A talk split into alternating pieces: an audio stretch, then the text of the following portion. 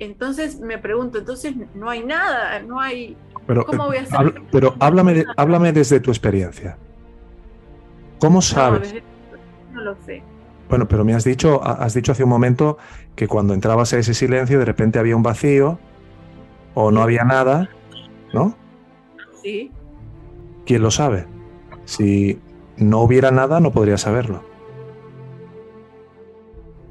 ¿Te das cuenta?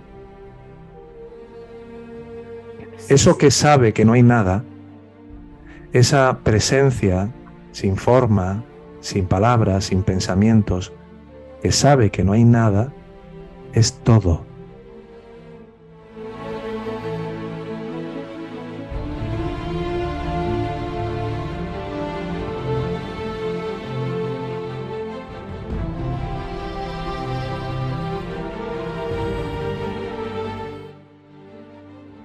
Lo que pasa es que desde el punto de vista o desde la perspectiva de ego, no hay todo lo que este ego nos ofrece aquí todo el tiempo.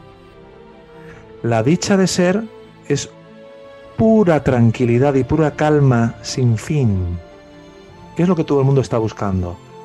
Una felicidad permanente, no que se va sucediendo con dolores, con enfermedades, con miedo, con vergüenza, con culpa, con separación, ¿verdad? Pero eso a este ego le es absolutamente abominable. Para este ego, esa total quietud, esa total paz es aburrida, es que no hay nada, es insulsa. ¿Lo ves? De ahí la descripción que nos estás compartiendo hoy.